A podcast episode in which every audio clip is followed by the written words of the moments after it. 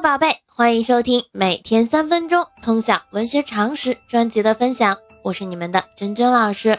那在昨天的介绍当中呢，君君老师向大家介绍了我们北宋非常著名的诗人、书法家黄庭坚。黄庭坚呢，他是江西诗派的开创者，并且他推崇杜甫，重视诗法，但是呢，可以求奇。他的书法呢，尤善行草。自成一格，为宋四家之一，并且我们也讲到了黄庭坚的诗文创作特点，他的一些代表作品。那今天呢，我们要向大家介绍的是北宋有名的词人周邦彦。那我们现在就开始今天的分享吧。周邦彦，字美成，号清真居士，钱塘人，也就是今天的浙江杭州人，北宋文学家，婉约派词人。周邦彦精通音律，曾创作不少新词调，作品多写归情羁旅，也有咏物之作，格律谨严，语言曲丽精雅，长调尤善铺叙，为后来格律词派词人所宗。作品在婉约词人中长期被尊为正宗，旧时词论称他为词家之冠，或词中老杜。是公认负一代词名的词人，在宋代影响甚大，代表作品有《清真居士集》，已经散失，今存片玉集。周邦彦是婉约词之集大成者，继承前人，吸收提炼，发扬光大，为婉约词的发展做出了贡献。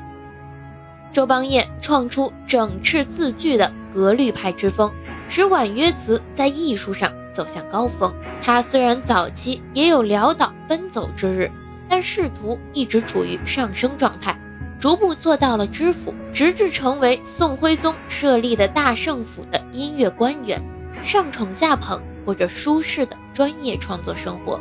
虽生逢北宋之末，但国家破灭的惨变发生在其身后。身为婉约词人的他，词的内容既被苏轼翻新到极致，他必然要在艺术技巧上出奇制胜。他本人精音乐，又搞过专业创作，因此能精雕细琢、研音练字，在审定词调方面做出了不少精密的整理工作，扩展了音乐领域。在填词技巧上有不少新创举，他更能自己度曲，创造了六愁等新词牌。总之，他继承了刘永、秦观等人的成就，开了格律词派的先河，为词的艺术形式做出了贡献。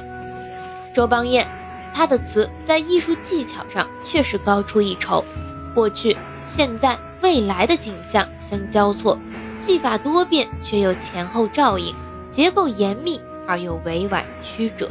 他的词艺术形象比较丰满，语言比较浓丽。他善于精雕细琢，在雕琢中能识出新意，给人以比较深刻的印象。他还善于把古人诗词融化到自己的词作里，做到巧妙自然。他的词在艺术风格上具有浑厚、典丽、缜密的特色，其词风对南宋的史达祖、姜夔、吴文英、周密、张炎等产生了很大的影响，开启了南宋之后的格律词派。在词史上具有极为重要的地位。就艺术贡献来说，他的词作内容无外乎男女恋情、别愁离恨、人生哀怨等传统题材，反映的社会生活面不够广。